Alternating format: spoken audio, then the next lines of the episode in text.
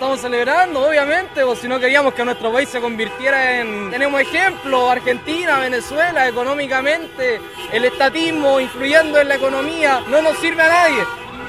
Domingo 4 de septiembre, 8 de la noche, los resultados del plebiscito constitucional caen y la victoria es contundente para el rechazo.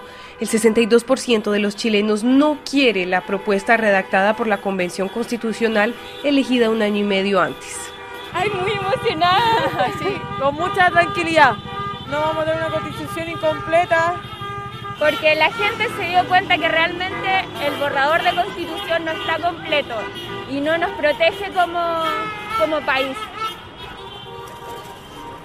El gobierno de Gabriel Boric, que apoyaba el apruebo, se despertó al día siguiente intentando entender qué salió mal. En el Palacio de la Moneda, el oficialismo se apuró en convocar a un diálogo con todas las fuerzas políticas del país. La pelota está en el tejado del Congreso, como lo declaró el presidente de la Cámara de Diputados, Raúl Soto. Hay que señalar que también hay un mandato en el plebiscito de entrada respecto de que el 80% de los chilenos señaló primero que no quería la actual constitución y por lo tanto eso valida este nuevo proceso en términos de que hay que continuar con esa búsqueda de un texto que sí nos una, que sí nos convoque mayoritariamente y al mismo tiempo señaló la ciudadanía, ese mismo 80%, que quería un órgano electo democrática, participativamente al efecto y creo que eso es algo que hay que considerar, hay que tener sobre la mesa y hay que respetar. Demasiado innovadora o demasiado radical la propuesta de esta convención era sin duda una de las más extensas del mundo y de las más ambiciosas, al reconocer un Estado social, plurinacional y a cargo de la crisis climática, con cambios estructurales en las instituciones y garantías a las personas como el derecho a la educación gratuita, a la vivienda decente o a las libertades de género. El ex magistrado del Tribunal Constitucional y profesor de la Universidad Alberto Hurtado, Gonzalo García.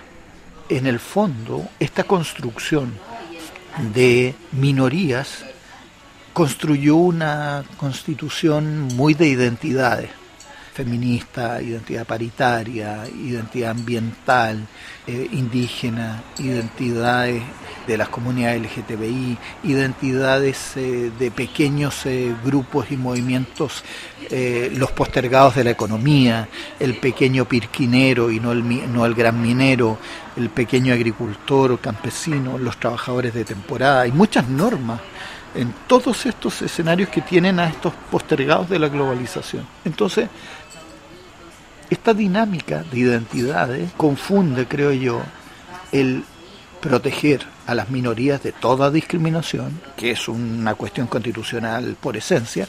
Entonces la constitución es una constitución de identidades y de promoción de un buen vivir para un conjunto de personas perdiendo el sentido del bien común y de los dilemas universales que tiene en general eh, las cuestiones constitucionales, que el principio de libertades, de igualdad, eh, la promoción en contextos difíciles, etc.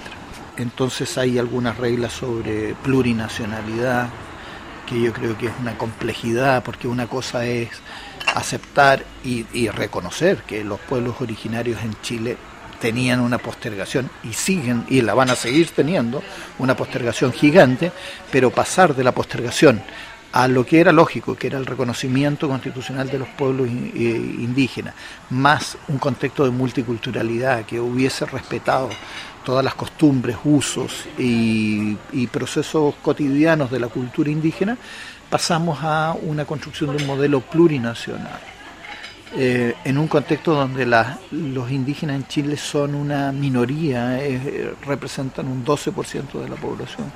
Entonces, en ese componente hay algo que era muy complejo. Para un Estado unitario, que siempre refleja una tradición de una nación, el aparecer de la noche a la mañana por deliberación de una constitución como una plurinación, pero fue para muchos muy fuerte la existencia de este principio, por más que se dijera que la nación y el territorio iban a ser indivisibles. Eso creo que fue un paso muy complejo.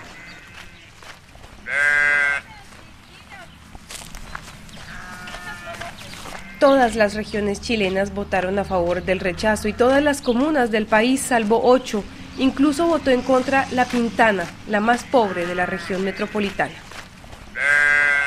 Hola María, ¿cómo estás? Hola, un gusto. Este es el centro ceremonial Quinto Reyén. Ahí está una ruca mapuche. Y esta también era una ruca, pero hace años atrás sufrió un atentado y la quemaron. Marimari Compulamien, buenas tardes. Mi nombre es María Emilia Huaychaqueo Pulev.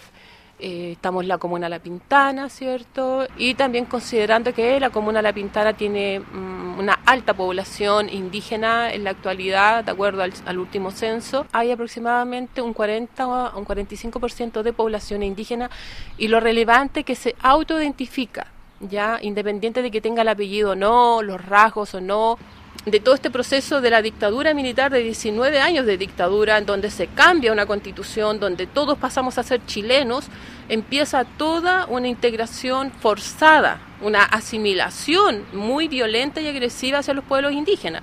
Entonces no, no es casual que hoy en día población indígena, familias indígenas de, de primera, segunda, tercera o quinta generación que habita los sectores urbanos ya se sienta chileno. Hoy en día tenemos dos realidades una realidad de mapuches que saben, que conocen ¿ya? y que mantienen ¿ya? el conocimiento ancestral y también hay otra realidad de hermanos mapuches que hoy en día andan de terno, de corbata y no tienen problema en trabajarle a una transnacional, no tienen problema en eh, extraer los recursos naturales porque es su trabajo. Entonces, pero eso es consecuencia de. Entonces, ah, bajo esa mirada o ese análisis que tenemos nosotros, no podemos criticarlos a ellos, porque ellos ya fueron criados en esa realidad. Y entre justamente esa población mapuche que votó a favor del rechazo, ¿qué fue lo que asustó, qué fue lo que disgustó en esta propuesta que rechazaron? Básicamente creyeron las mentiras que salían en los medios de comunicación. Acá lo que nosotros queríamos como pueblos indígenas era precisamente entrar en un diálogo ¿ya? Y, poder eh, escuchar por parte del Estado chileno y por el gobierno de turno del presidente Boric, ya que dijera, sí, aquí hubo, hubieron situaciones que no se tendrían que haber realizado jamás en la historia. Mira, lo que sucede es que en la, antes de, en el gobierno de Frei Montalva, que fue uno de los gobiernos más eh, proactivos, más progresistas en su tiempo, y luego también en el, en gobierno de Salvador Allende, eh, y antes existían los eh, tribunales de indios. La justicia indígena que decía, joven, usted robó a esa familia, usted se va a donde esa familia y usted va a hacer una reparación del daño causado. Ya, entonces, en el fondo eso era lo que nosotros pretendíamos, que se volviera a ese mismo sistema. O sea, nosotros no queríamos separarnos de los tribunales chilenos, todo lo contrario, lo que nosotros queríamos era aportar desde la justicia indígena, aportar y consensuar acuerdos para el bien de las comunidades indígenas. ¿Ya? Ahora, una señora decía en una ocasión, ya, pero si yo tengo un problema con un mapuche, eh, yo me tengo que ir a la justicia mapuche, y eso no necesariamente tenía que ser así. O sea, si estábamos hablando de un tema indígena, obvio que teníamos que ir a los tribunales de indio o los tribunales indígenas, pero si estábamos hablando de un atropello, si estábamos hablando de, no sé, pues de, de un choque, obviamente que la justicia occidental tenía que hacerse parte. Si era así, era tan simple. Se ha iniciado, digamos, un intento de proceso para relanzar una nueva Carta Magna de una u otra forma. ¿Ustedes qué esperan de ese proceso? Bueno, nosotros vamos a seguir eh, insistiendo en el diálogo. Eso es súper importante. ¿ya? Vamos a seguir eh, también eh, recordándole al gobierno que ganó, que ganó con voto indígena. es una primera pérdida, pero no significa que hemos perdido todo, todo lo contrario. Yo creo que los pueblos indígenas hoy en día y las asociaciones indígenas, principalmente en los sectores vulnerados, donde hay determinantes sociales muy complejos, ¿ya? y donde estamos nosotros como familias indígenas viviendo, como la misma Pintana, que tiene un alto porcentaje de delincuencia, ¿cierto?, de consumo, eh, donde hay un alto porcentaje de pobreza extrema, ¿sí? Y aquí estamos nosotros los pueblos indígenas viviendo. Entonces, nosotros vamos a seguir creyendo en la propuesta de gobierno del presidente Boric. Y también vamos a seguir creyendo de que él nos va a llamar a todos a dialogar, a entendernos, a acercarnos para que el país realmente sea un país plurinacional porque siempre lo ha sido. La única diferencia es que hoy en día estaba en un papel, solo eso.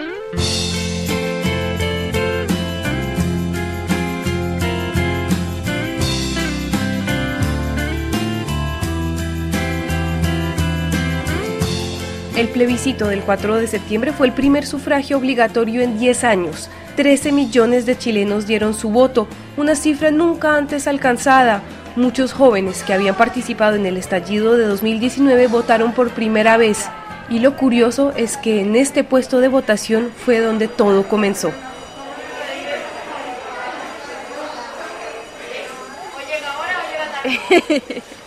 Mi nombre es Marcela Catoni, tengo 20 años, fui y soy dirigente estudiantil. Eh, estamos al frente de mi ex liceo, en el Liceo 7 de Providencia, un liceo público acá en Chile.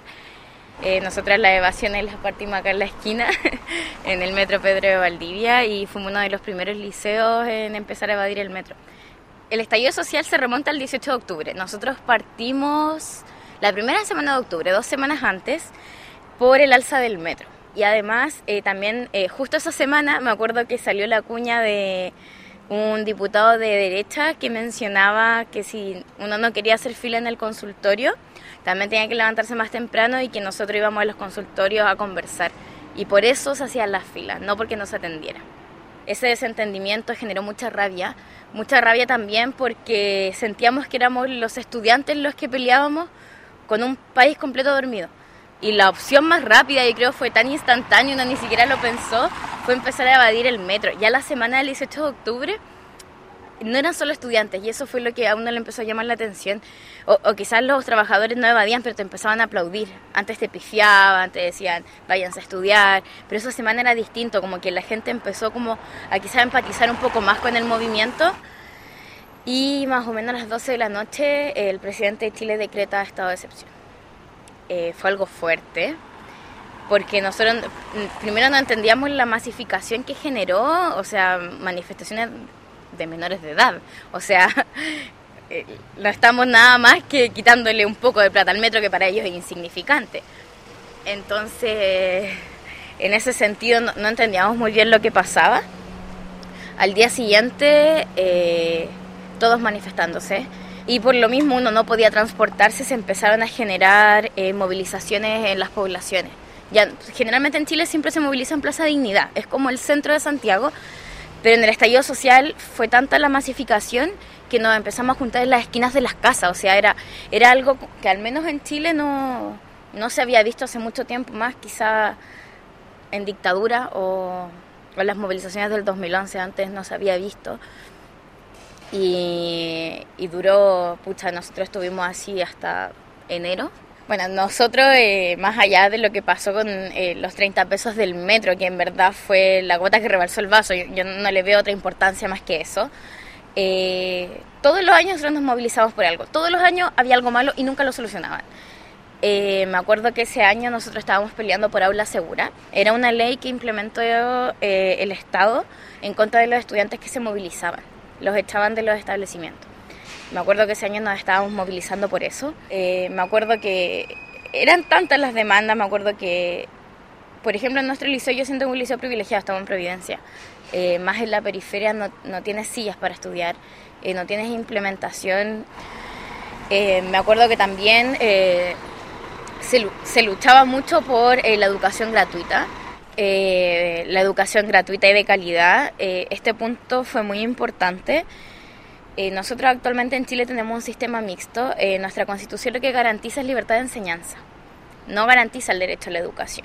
Lo que garantiza es un poder de elegir, pero es bien ambiguo porque si tú no tenés plata no tenés mucho en donde elegir. Entonces, en ese sentido, claro, la Constitución te dice los padres van a decidir dónde sus hijos se van a educar, pero en un país donde la precariedad es tan alta, eh, a muchas personas no nos queda otra opción que entrar en un liceo público y la calidad de los liceos públicos es muy mala. Se muestra mucho las brechas al entrar a la universidad.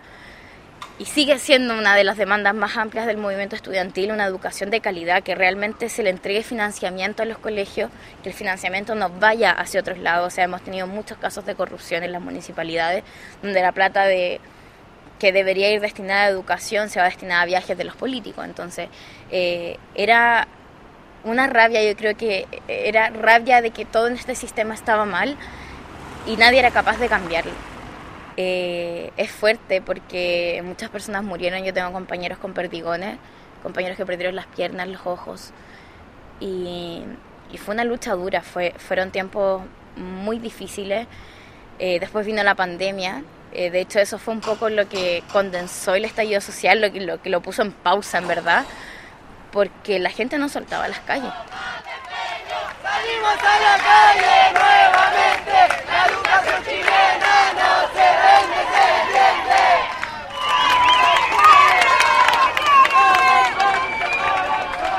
El anhelo de nueva constitución nació en la calle y ahí es donde vuelve.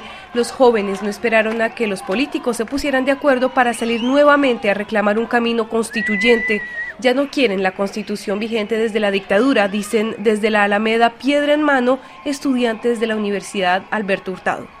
No queremos la herencia de Pinochet, no queremos mantener la misma constitución que nos dejó el dictador y que hasta el día de hoy la población chilena vive en condiciones miserables, en las poblaciones, en sus territorios, porque esa constitución claramente no asegura los derechos sociales en nuestro país.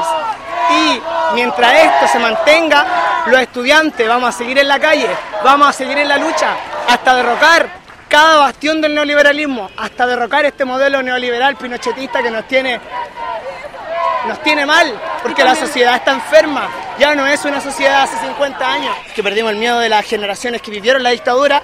Nosotros nos levantamos, nos organizamos y lo más probable es que esto vaya a continuar, se vaya a extender muchos meses.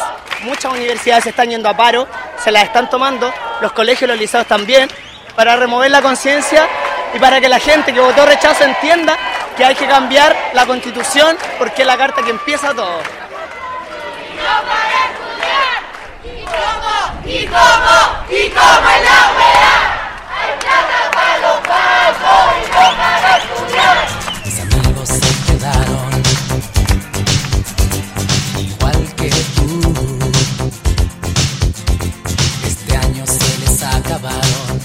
¿Cuánto más esperarán tres años después de las revueltas? Eso está en manos de la clase política y deberán actuar rápido antes de agotar a los chilenos invadidos por esa sensación de un capítulo que no se logra cerrar.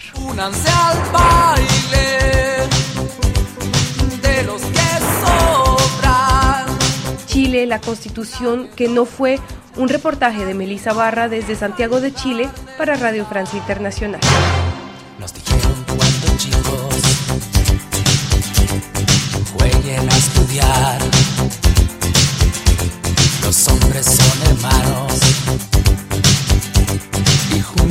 deben trabajar.